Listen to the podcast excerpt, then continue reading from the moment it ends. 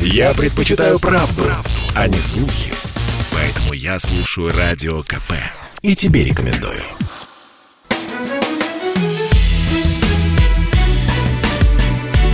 Бофт знает. Здравствуйте, друзья. Иван Панкин и Георгий Бофт, известный российский журналист, политолог вместе со мной, я надеюсь. Здравствуйте, Георгий Георгиевич. Вы меня слышите? Здравствуйте. Здравствуйте. Я вас вижу и слышу. Вы меня слышите, а я вас, я вас не вижу, вас нет на экране вот студийном. Тут только постеры эфирные.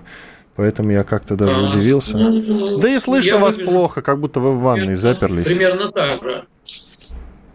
Примерно так же. Ну что ж, Примерно хорошо. так же я выгляжу, хорошо. Георг Георгиевич, я вот знаете, о чем подумал? Нам... А, вот вы и появились. Здравствуйте. Чудесно. Вот оно, ваше лицо. Долгожданное.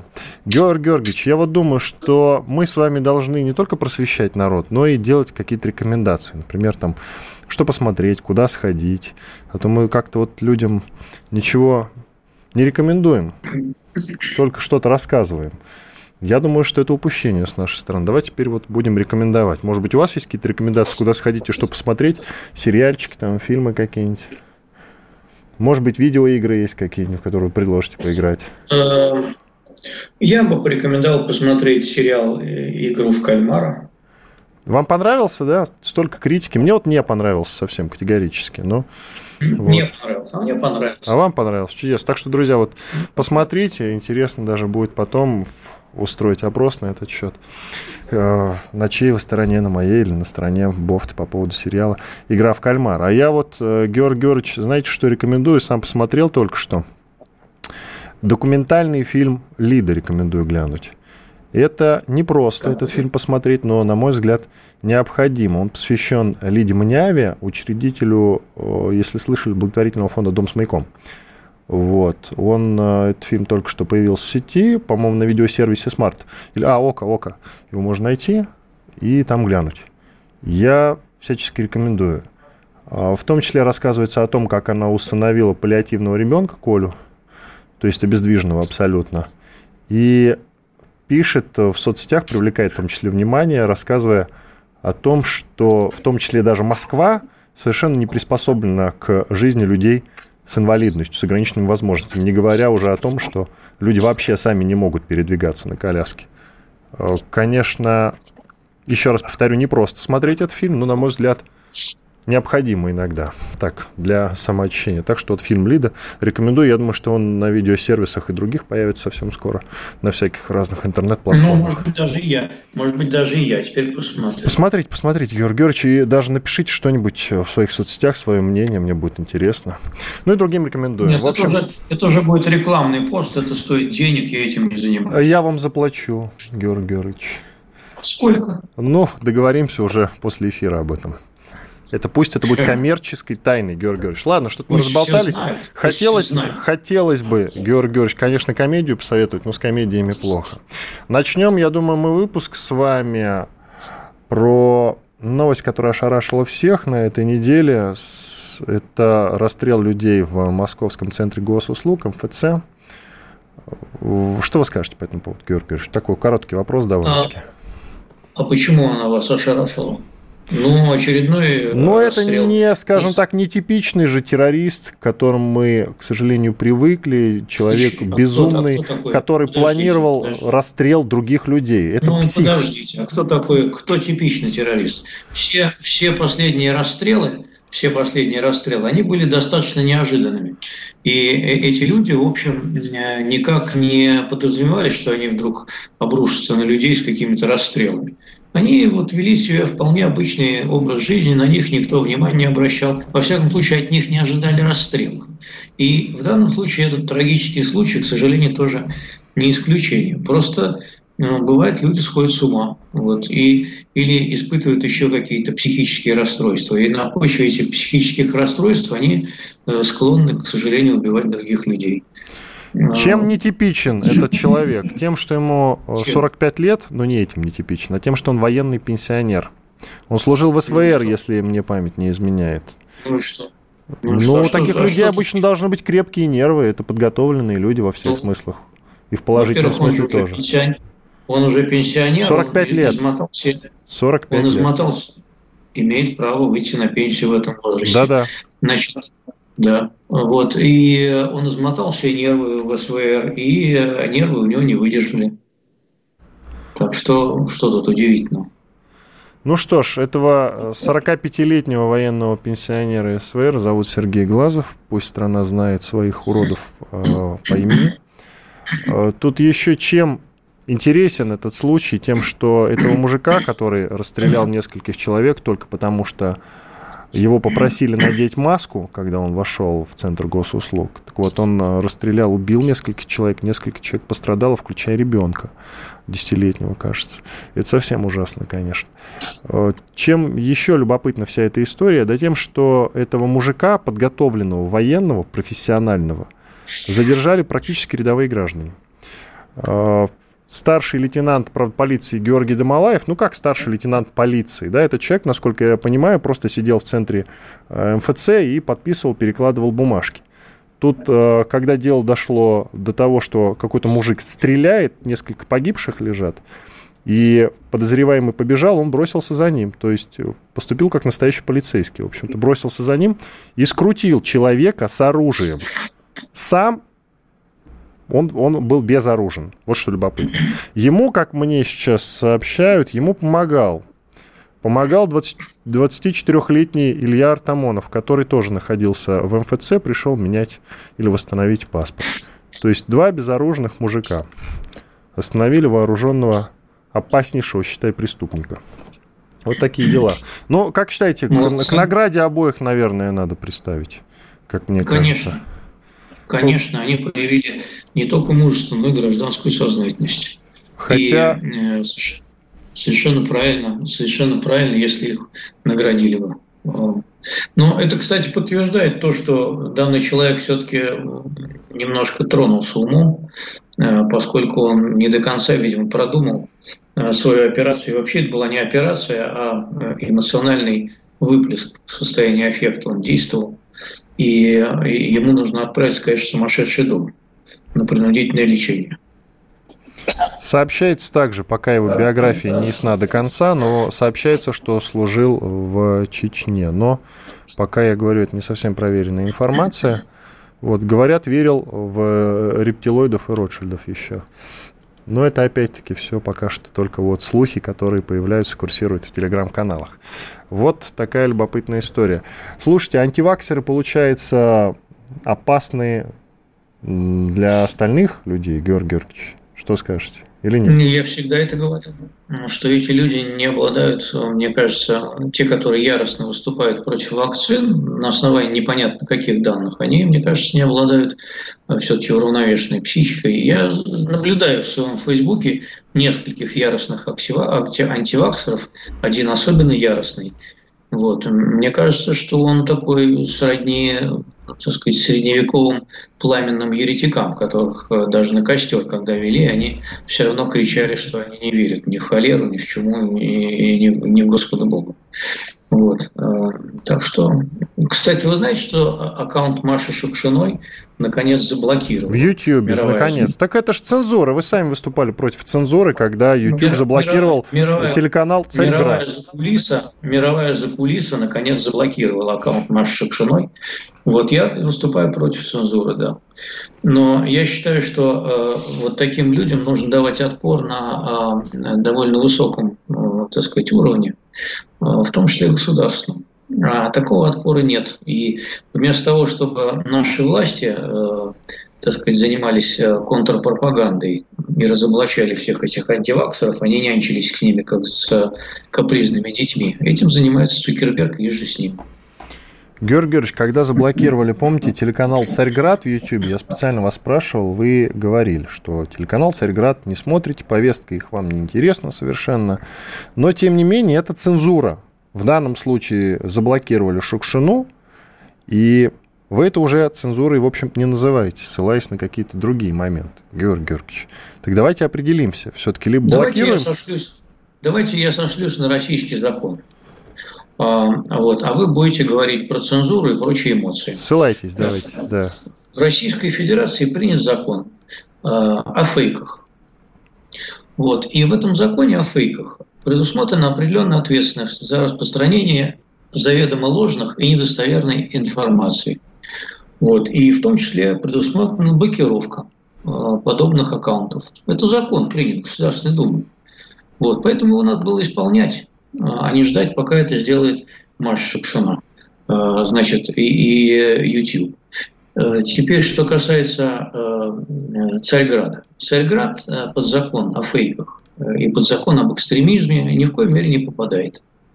Он пропагандирует, кстати говоря, Э, Семейные ценности. Семейные ценности. Нет, он не, только, он не только семейные ценности пропагандирует. А он, если я вот э, все-таки стал за ним наблюдать, я обратил внимание, что антиваксеры там имеют э, достаточно хорошую платформу для высказываний.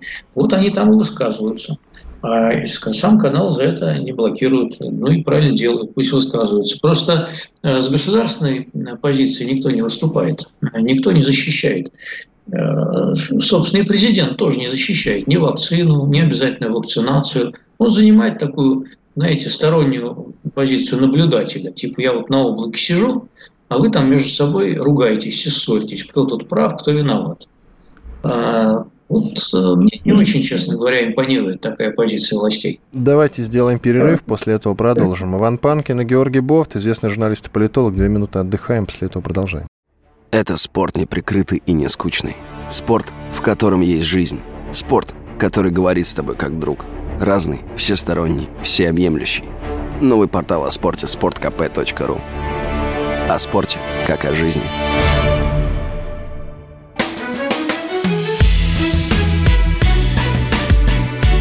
Бофт знает.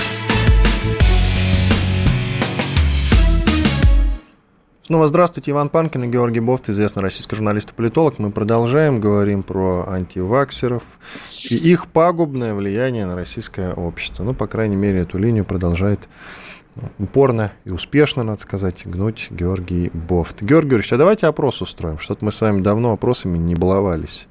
Опасны ли антиваксеры для общества? Да или нет? Как, одобряете?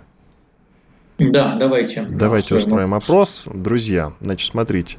Все по-честному. Опасны ли антиваксеры для общества? Да или нет, вы можете прислать на номер плюс 7 967 200 ровно 9702. Э, можете написать «да» или «нет» в телеге, в WhatsApp, в Вайбере или посредством смс-сообщения. Номер, еще раз напоминаю, плюс 7 967 200 ровно 9702. Чуть позже подведем итог. Ну что ж, Георгий Георгиевич, в принципе, все понятно. По Маше Шукшиной, это известная актриса, которая является одним из лидеров вот этого антиваксерского движения. Но еще один любопытный момент, Георгий Георгиевич, задали нам э, слушатели. А с чего вы взяли, что этот мужчина антиваксер? И вопрос на самом деле логичный. Да, он возмутился, что его попросили надеть маску. Но разве только те люди, которые отрицают прививку, возмущаются по поводу массы, Георгий Георгиевич? Ну, там версии на самом деле расходятся. Одни говорят, что из-за маски, другие говорят, что он э, потом давал показания, что он э, хотел расстрелять людей, которые верят в ковид, потому что никакого ковида нет, э, а есть заговор э, мировой фармацевтической промышленности и, и прочих и прочих Ротшильдов и, и рептилоидов, которые хотят тем самым извести человечество. Мне кажется, эта позиция довольно близка к антиваксерной, поэтому я его называю антиваксеров, антиваксером. Ну что ж, ладно, опрос устроили, Георгий Георгиевич, а, да и нет, уже посыпались, поэтому чуть попозже подведем итог. Ну вот, на данную минуту побеждают люди, которые выбирают позицию нет. Но посмотрим, может быть, еще чуть-чуть попозже данные чуть поменяются. На этой ну, же неделе... Их вообще в обществе большинство. Они должны победить. Нет, нет, нет, давайте так не будем строить, что они должны победить. Давайте победит, э, сами знаем, что правда победит. Э, Георгий Георгиевич, давайте поговорим лучше про Путина и Байдена. Они на этой неделе встречались э, по видеосвязи, общались, решали вопросы разные. Что нарешали-то, Георгий Георгиевич, по итогу? Войны, ну, не будет, насколько, войны не будет, насколько я понимаю, точно. Это приговорили по итогам, Э, пока нет, да. Ну, ну, с, давай, с Украиной я имею в виду. Украина не будет нападать году, пока. В этом году войны не будет. Мы такой прогноз давали. Он давали, давали. Ага. Подтверждается, пока подтверждается. В следующем году будет видно, мы дадим новый прогноз. Значит, э, они ни о чем не договорились. Они договорились о том, что они друг друга выслушали. И каждый изложил свою позицию. И мне кажется, что вот какие-то есть косвенные признаки того, что отчасти позицию Путина Байден услышал.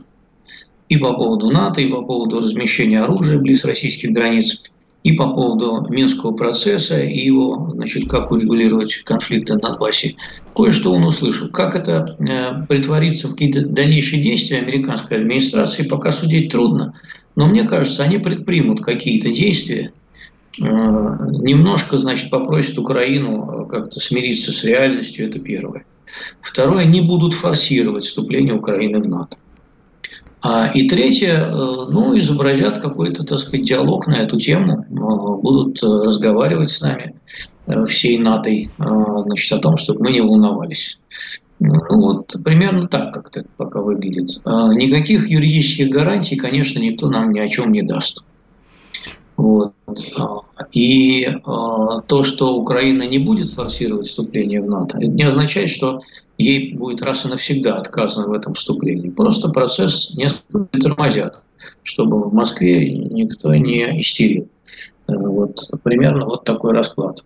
По остальным вопросам, мне кажется, что такого сильного прогресса нет. Во всяком случае, я нигде не увидел из заявлений дипломатов, что с, что с одной стороны, что с другой, что они там увидели какие-то проблески. Сергей Рябков, это замглавы МИД России, сегодня был вообще довольно, так сказать, мрачен и поминал Карибский кризис, например, что является не очень хорошим признаком.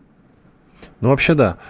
Еще один вопрос по поводу Северного потока, Георгий Георгиевич. Что у нас с Северным потоком? Не будут санкции накладывать на него? Э, понимаете, с Северным потоком сейчас мяч на, на стороне Германии. Она там может ковыряться с этой сертификацией до лета следующего года. Вот. А, и до лета следующего года так или иначе прояснится э, позиция и по Украине. Ну, я имею в виду не, не на 10 лет вперед, конечно, а вот сейчас она вот как-то разрешится или не разрешится. И тогда уже будет видно. Сейчас американцам нет никакой надобности вот им самим своими руками, вопреки договоренности э, значит, Байдена и Меркель, которая ушла вчера в отставку, вопреки этим договоренностям, значит, вот вводить какие-то санкции против Северного потока. Если понадобится, это будет сделано позже. А сейчас просто нет необходимости. Это помешает. А Все-таки Байден и Путин сейчас они как-то вот поручили своим помощникам продолжить э, когда, э, конкретику развивать их договоренности. Не договоренности, а вот по тем направлениям, которые они говорили, о чем-то там попытаться договориться. И потом будет видно. Некуда спешить с Северным потоком. Его санкционировать – это дело одного дня, может даже часа. Ну что ж, ладно. Да, по поводу, по поводу э, войны с Украиной, э, я с вами тут солидарен. А, отодвинем этот вопрос на следующий год, но все же надо сказать про любопытный момент. Собирались же сразу же после переговоров с Путиным американцы созвониться с Зеленским, но этот звонок отложили. Вместо этого, э, насколько вот можно верить тому, что сообщают в интернете, вместо этого Байден стал звонить европейским коллегам. А, он позвонит Зеленскому сегодня, насколько я знаю. А, звонок состоится сегодня, и значит, Зеленскому расскажут весь этот расклад, а, что в НАТО мы вас когда-нибудь возьмем сейчас, вот. А также, значит, надо что-то делать все-таки с минскими договоренностями, в части предоставления автономии Донбассу.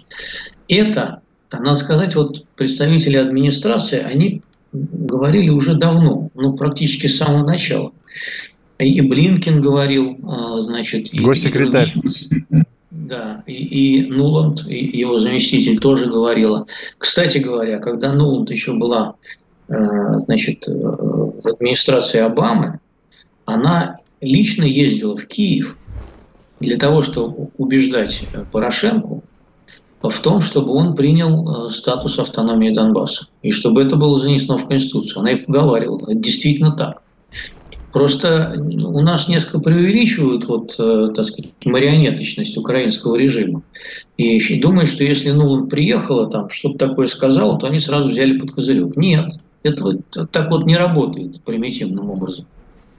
Хм, вот, ну поэтому они ее как бы отправили по боку. А сейчас Мы... это еще труднее, кстати, будет сделать. Хорошо. Хорошо. Вы заговорили про Германию, про нового канцлера надо тогда поговорить немножко. Ведь Меркель ушла, действительно, все. 20 лет в обед было ее правлению, плюс-минус. Новый, новый канцлер у Германии, Олаф Шольц. 20 лет правления это 20 лет правления другому человеку, вы ошибаетесь. А ей всего 18. Ну, я же сказал плюс-минус, Георгий. Что придираетесь, я не а, пойму. Плюс-минус, да. Плюс я сказал плюс-минус. Вы невнимательно слушаетесь, Георгий. Слушайте внимательно. А какой плюс? Какой плюс? Плюс-минус там погрешности. Не будем обращать на них внимание. Это тонкости. То, что называется тонкости, Георгий Георгиевич. Новый канцлер, давайте лучше о нем поумничайте. Олаф Шольц его зовут. Он глава социал-демократической партии Германии. Что скажете об этом новом замечательном человеке, с которым нам следующие 18 лет сотрудничать? Да, следующие 18 лет как раз до 36 все, года. Все, все, эту, все, пластинку хочет. эту отложите уже, наконец. Слушайте mm-hmm. хорошие песни, Георгий Георгиевич. Прекращайте а слушать вообще. Это хорошие песни, почему она вам не нравится? Да, не нравится, потому что вы как мантру повторяете во время каждого, каждого эфира, честное слово. Хватит уже. Все, давайте про Волофа. Ну, так э, что делать? Такая реальность у нас. Значит, э, с ним будет иметь дело труднее, чем с Меркель, конечно. Во-первых, накопились взаимные всякие обиды между странами. Вот, э, всякие нарушение всяких договоренностей разных. Вот, поэтому с ним разговаривать будет труднее. Личный контакт надо будет найти. Ну, вообще, Владимир Владимирович обладает таким качеством, как, ну, так сказать, профессионально очаровывать людей, собеседников. Со многими это у него получалось. Получится ли с Шольцем, не знаю. Вот. А, это, это, эта команда будет посложнее в качестве партнеров, чем предыдущая. Единственное, что пока можно сказать. А почему, почему, как вы считаете, вот у нас минута остается, почему, как вы считаете, у Меркель с Путиным, ведь она вся такая демократка, но почему у них э, с Путиным сложились такие действительно вот хорошие отношения? Только ли потому, Я что думаю, Путин что... хорошо по-немецки говорит? Ну, это важно. Это важно. А, но важно и общее ГДРское прошлое. А, оно никогда не произносилось ведь вслух но в то же время вот что-то такое культурологическое, э, наверное, она видела в Путине, э, так сказать, э, отблески своей молодости комсомольской. Загадочно вы ответили, отблески комсомольской юности. Георгий, это же надо было... Вы, наверное, придумали-то заранее, да, вот этот момент? Точно не импровизация прямо сейчас. Давайте напомним про Почему? наш опрос. Вы думаете, я прям сижу, пишу сценарий? Нет, это у меня просто вот в голове такое родилось, и все. Вот я именно, что такое. Все-все, Если... паузу делаем. Нет. Иван Панкин и Георгий Бофт. Каждый мужчина должен построить дом, вырастить сына и настроить приемник на Радио КП. Я слушаю Радио КП и тебе рекомендую.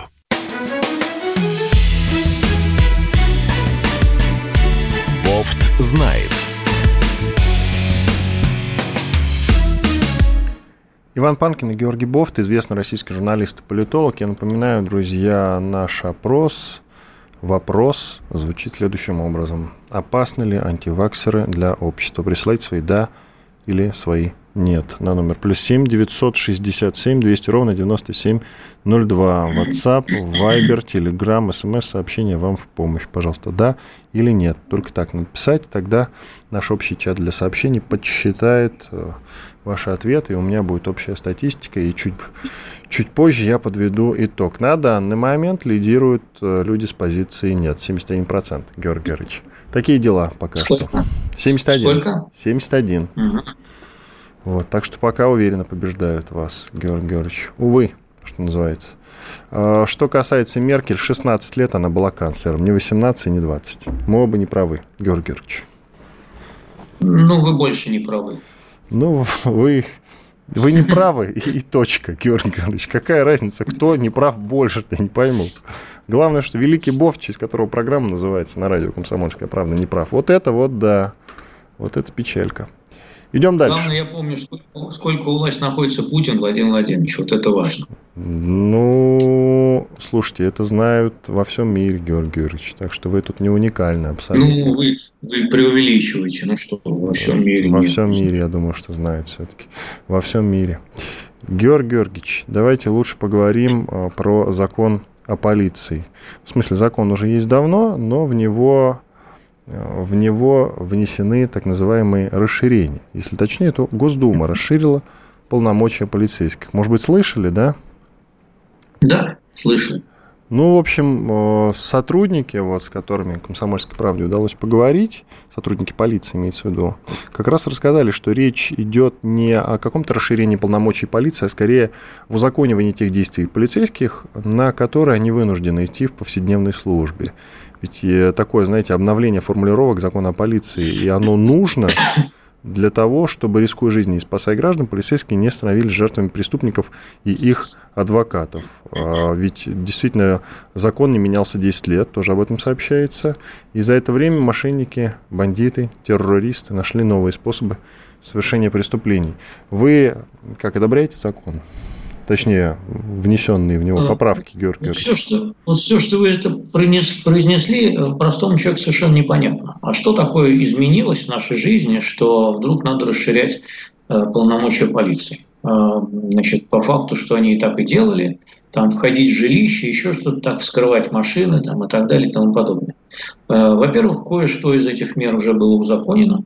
Вот. Во-вторых, когда мне говорят, что адвокаты, значит, что, что они там делают, наносят вред полицейским, то это меня коробит от этой постановки вопроса. Адвокаты, они не, не, не, не понимаете, не, не преступники. Вот в вашей формулировке, которую вы взяли из думского законопроекта там, или из интервью каких-то полицейских, они рассматривают как преступник, который мешают сажать людей.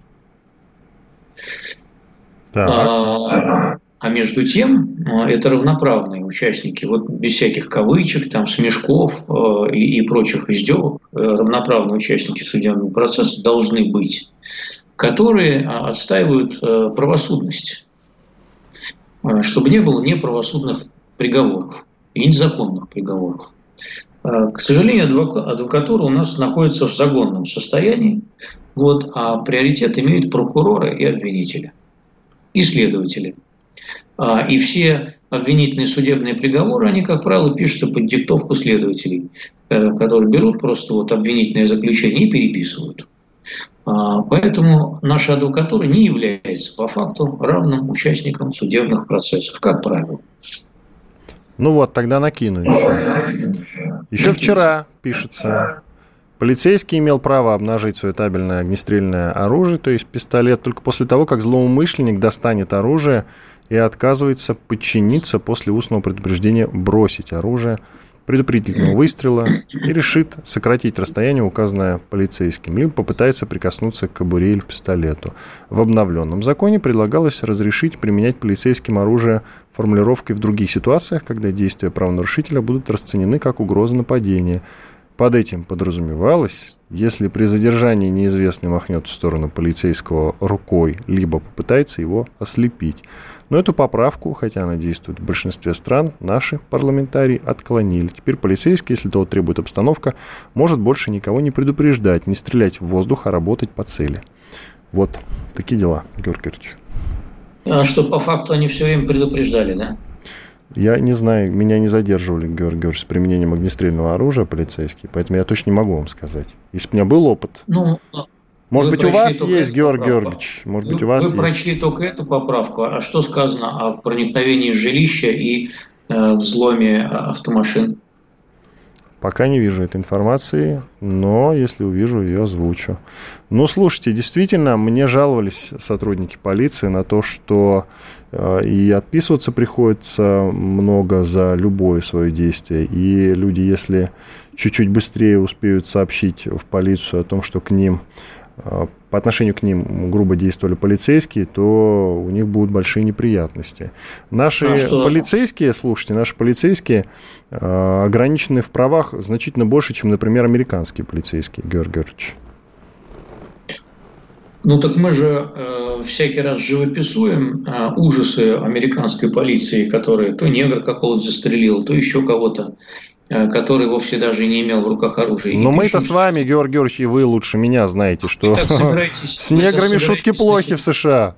А, а вы собираетесь теперь, значит, пропагандировать американский опыт. И за, заметьте, я его не пропагандировал никогда и сейчас не пропагандирую.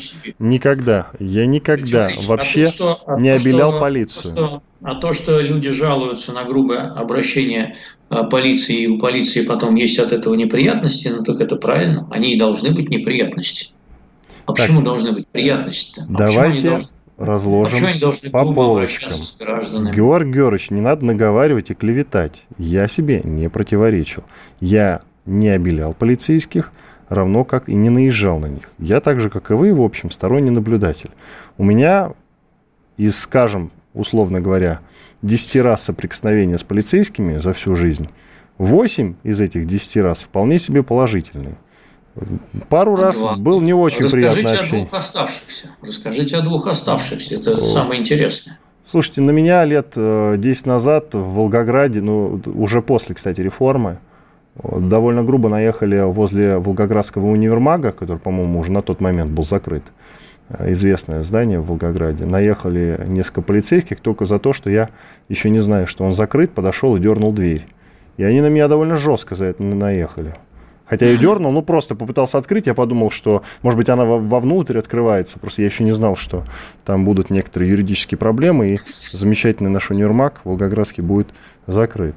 Вот. И Понятно. довольно жестко на меня наехали. Хотя были случаи, когда полицейские, в общем, мне помогали по жизни. Но я все не упомню, просто есть некоторые моменты. Ну вот 8 на 2, грубо говоря, да, я условно говорю. Поэтому я бы не сказал, что полиция у нас прям очень-очень жесткое. Но я многого не знаю. Я также смотрю иногда видео с участием полицейских, которые ведут себя отвратительно. Я также смотрю видео, когда на полицейских нападают иногда, в том числе на митингах, которые по центру Москвы прокатывались. Вы помните, как к сотруднику ДПС подошел какой-то мужик и ударил ему по роже просто так, на митинге? Ну вот совсем недавно. Да, да, ну вот. А по... И никто почему-то не помнит в этот момент, как полицейские во время а, огромного митинга, куча людей в центре Москвы на Пушкинском сквере а, помогли мужику отыскать его дочь, которая в толпе случайно затерялась.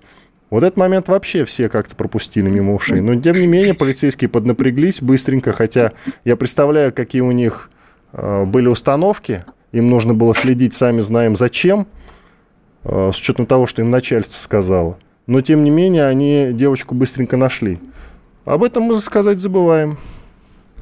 Мы забываем похвалить Очень вот этого замечательного полицейского, который обезвредил нападавшего в МФЦ. Мы уже похвалили. Ну, не, то, только мы с вами, Георгиевич. А до этого, а, где у нас Бекмансуров, в каком городе был задержан этот придурок, который с Богом себя ассоциировал? В Твери, в Перми, я что-то забыл. Помните, я тоже, тоже полицейский его э, задержал с применением mm-hmm. огнестрельного оружия, хотя закон на тот момент, по-моему, еще запрещал это делать. А оружие в сторону этого полицейского он еще не направил. Но у полицейского было мало времени думать об этом. Понимаете, тут ведь такая ситуация очень тонкая.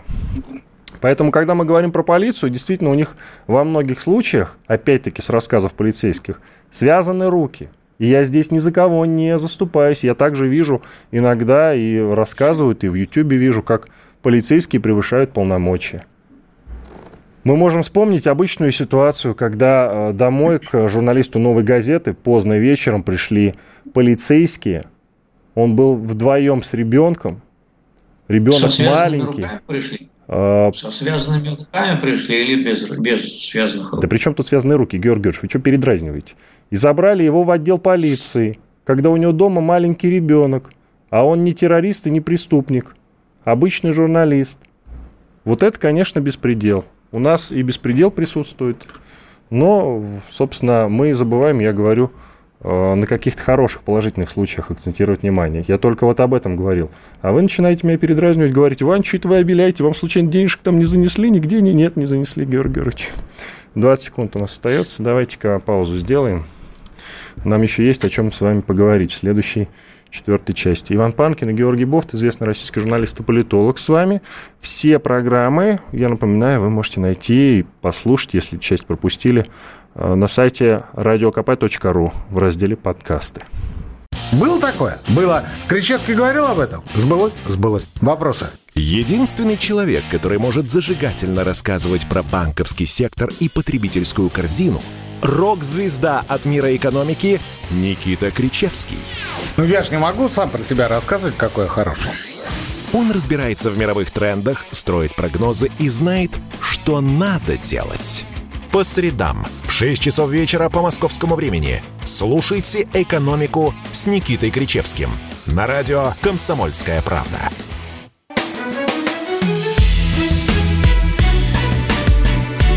Бофт знает. Снова здравствуйте, друзья. Мы продолжаем. Иван Панкин и Георгий Бофт, известный российский журналист и политолог. Я напоминаю тему нашего опроса. Я думаю, что совсем скоро есть смысл уже подвести итог. Итак, вопрос звучит к вам, к нашей аудитории, друзья, к каждому из вас. Вопрос звучит следующим образом. Опасны ли антиваксеры для общества? Да или нет? Вы должны написать, прислать мне сюда в общий чат для сообщений. На номер плюс 7 967 200 ровно 9702. WhatsApp, Viber, Telegram, смс-сообщение. Можете воспользоваться, да или нет. Так, пока что у нас как, какие данные? 70 на 30 нет лидируют. Э, люди с гражданской позицией нет.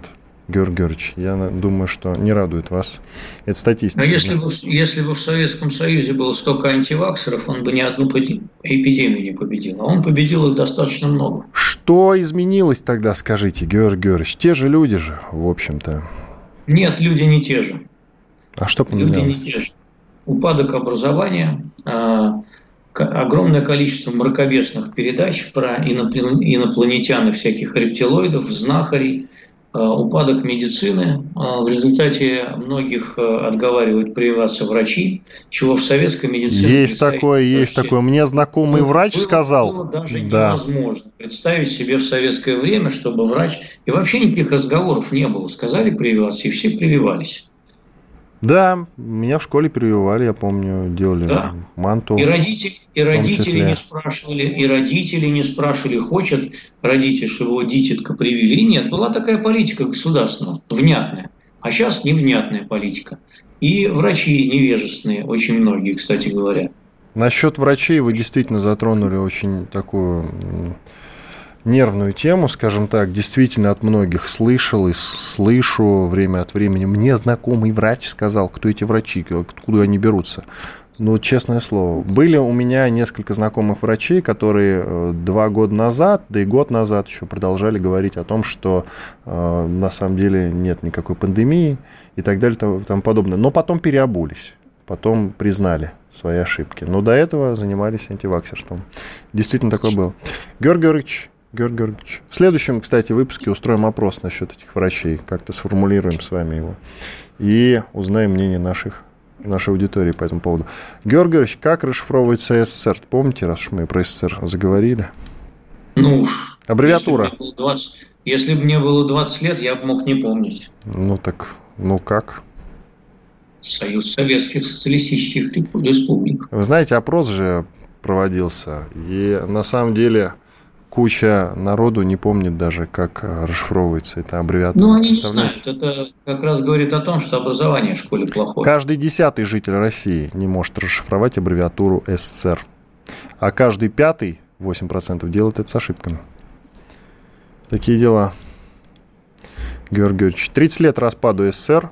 8 декабря, сами знаете, что произошло. Подписание Беловежских соглашений, так называемых. Георгий Георгиевич, Простой, банальный такой, в общем-то, вопрос. Как вы считаете, СССР все-таки можно было сохранить или нет?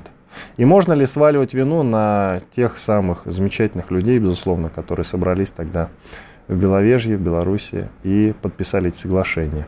Или все-таки, вот кто виноват? То это проклятый Запад нас уничтожил, Бжезинский с Пайпсом. Нет, давайте. А, сами давайте. мы себя уничтожили. Или давайте, те, те замечательные давайте, люди, которые без, собрались в Беларуси без, тогда. Без бреда, без бреда. Ну, вот я вам три версии, я вам три версии выдал, давайте вот одну можете принять. Значит, Советский Союз можно было сохранить э, примерно до середины конца 70-х годов, когда была пройдена точка невозврата. Именно тогда загнивание советской экономики советской партийной и политической элиты, деградация ее умственная и физиологическая, приобрели уже необратимый характер. Они не могли ни а, адекватного лидера выбрать, неадекватный курс выработать. Если кто-то помнит э, все метания и бредовые обсуждения времен Горбачева, который то пытался проводить реформы, то не пытался проводить реформы. Если сейчас все это поднять, то виден просто абсолютно дремучий уровень представления тогдашнего партийного советского руководства о том, что такое современная экономика – какие вообще меры принимаются в мире, что делать, как делать. Они вообще ничего не знали просто. Они погрязли в своем догматическом марксизме, так называемом. И у них было о современном окружающем мире самые отсталые и дремучие представления. И вот это и стало причиной распада Советского Союза. Значит, где-то до середины 70-х годов все можно было поправить. Я считаю, что косыгинские реформы, которые были начаты в конце 60-х, начале 70-х, это был совершенно правильный вариант. Это был фактически вариант, по которому пошел потом Китай времен Дэн Сяопин. Вот э, примерно по этому пути он и пошел. И если бы косыгинские реформы не прервали высоким, э, высокими нефтяными ценами, сказали, что а не надо нам этого, мы тут за все забашляем, Тогда бы Советский Союз можно было спасти и поставить его на путь э, постепенных очень реформ экономических, именно постепенных, без политических э, перетрубаций, встрясок и всяких э, бессмысленных, так сказать, гласностей и перестроек, без того, чтобы они были подкреплены экономическими преобразованиями. Этого сделано не было. И вот с этого момента пошла точка невозврата.